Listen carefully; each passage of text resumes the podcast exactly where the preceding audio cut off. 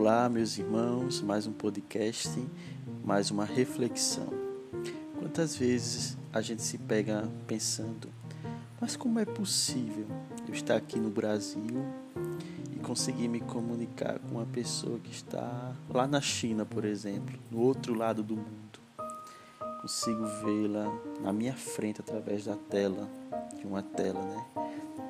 Como é possível que uma lata é, consiga subir e sobrevoar os céus é, diante de uma força, de uma lei da gravidade que empurra tudo para baixo.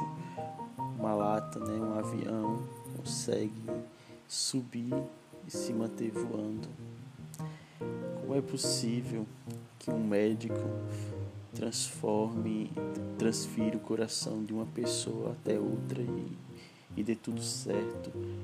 Como é feita aquelas pontes que atravessam um rio de um lado ao outro. No meio de tantas águas, aquela ponte ali é feita e, é, e, é, e se mantém firme. Como é que algumas pessoas têm, têm tanto consegue fazer alimentos tão saborosos, comidas que a gente fica desejando que aquele momento seja eterno, que a comida não se acabe, porque a gente quer comer, comer, comer de tão saborosa, de tão bem feita. Ficamos tão admirados por tantas obras dos homens e da mesma maneira ficamos tão admirados também pelas obras do nosso Deus. Só que as obras de Deus são infinitamente maiores. Ele que criou tudo, todo o universo. Ele que nos criou para sermos os representantes dele aqui na terra. Então, igual ele, igual Deus é capaz de fazer coisas grandiosíssimas, nós também tentamos imitar.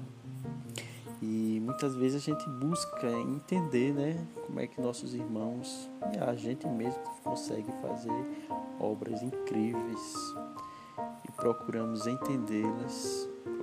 Entramos, se encontramos um profissional da área, a gente pergunta como aquilo é feito. Se não encontramos, a gente entra no YouTube pesquisa.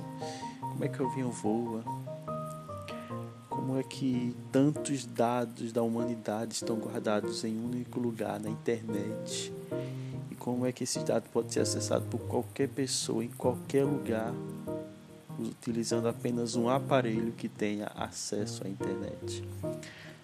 São conhecimentos dados de Deus para a gente que nos permite construir coisas incríveis. Mas o grande mistério mesmo é como é possível um Deus que sempre existiu, existe e sempre existirá. A gente reflete, reflete, reflete, mas nunca seremos capazes de descobrir até chegarmos ao céu.